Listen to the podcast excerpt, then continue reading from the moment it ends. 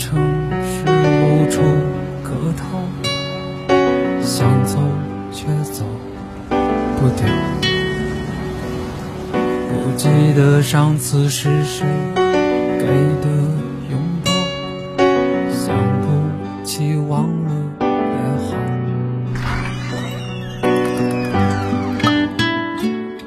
不在深夜。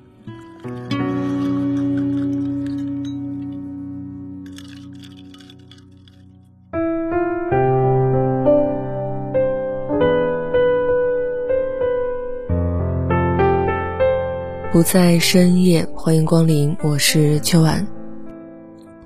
前段时间有人在微博上私信我说，自己在失恋的第三天，从凌晨四点开始听我的电台节目，到七点起床上班，整个人非常的煎熬，因为闭上眼睛就全是他。后来他进入了我的情绪出口空间，在里面讲了讲他跟女生过去的种种。空间里的朋友们都很温暖，好些人出来分享自己的一个心路历程，希望能跟他一起共度难关。不管有没有作用，有人说说话也是好的嘛。无独有偶，有一位朋友通过节目来私信我说。自己的感情也总是不稳定，他的状态也不好，不知道该怎么样从负面情绪当中走出来。虽然可以跟好朋友倾诉，但是作用似乎并不是很大。倾诉了一圈儿，也还是原来的状态，真的是太煎熬了。像我能不能专门写一期节目来讲一讲？我不知道第二位朋友的煎熬是否是源于跟第一位朋友一样的失恋，毕竟后来对方就没有再回复我了，所以我就暂且当这个事情来说一下吧。毕竟无论是哪一种煎熬，都是煎熬嘛，我们也都是要熬过去的。很多人都说，忘记一个人，忘记一段感情，最好的方式就是时间与新欢。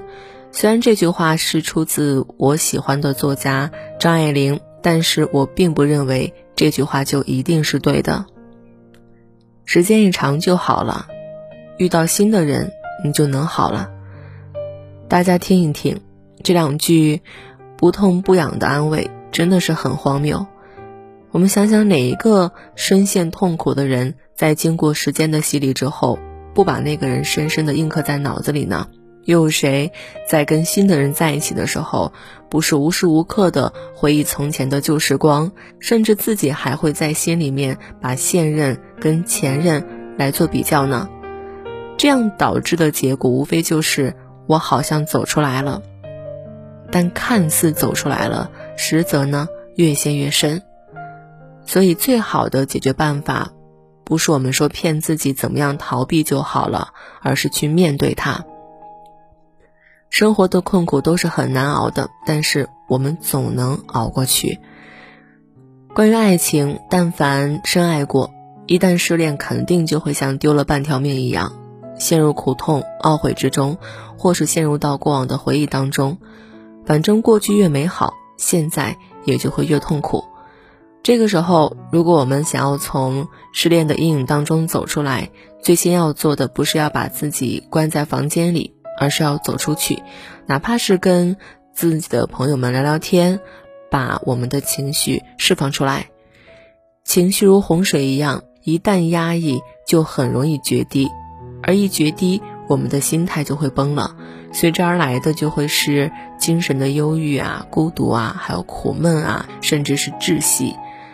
而当情绪都宣泄出去了，我们才能平静下来，去回过头来想一想。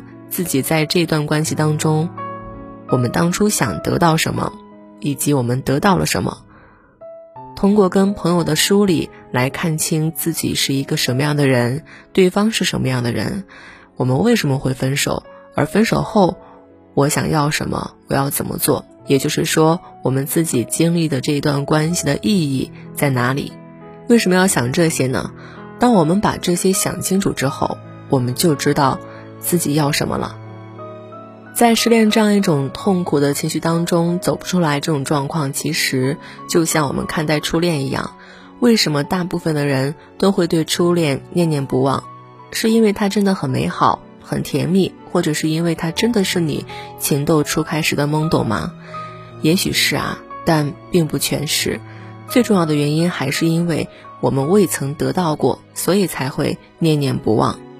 还是那句歌词嘛。得不到的永远在骚动，也就是我们没有跟当初喜欢的那个人有一个明确的结果，无论这个结果是好还是坏，我们要与过去告别，把这所有发生的一切都掰开了揉碎了，清楚了这些，我们才能从伤痛中穿出去，而不是一直在漩涡里面打转。我们要看到的就是眼前并不只有这一方小天地。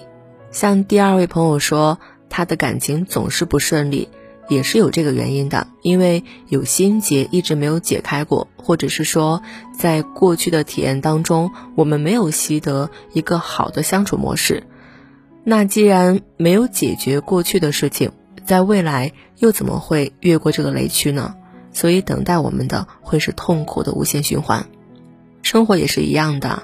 所以这就是为什么我要搭建这个情绪出口空间，因为现代人真的是太压抑了，为了不知名的种种而压抑我们自己的想法、我们的情绪，自以为别人都是如何如何，自己又是如何如何，但是从来不表达，从来不迈出那一步，去剖析自己，到最后除了痛苦，真的什么也没有得到。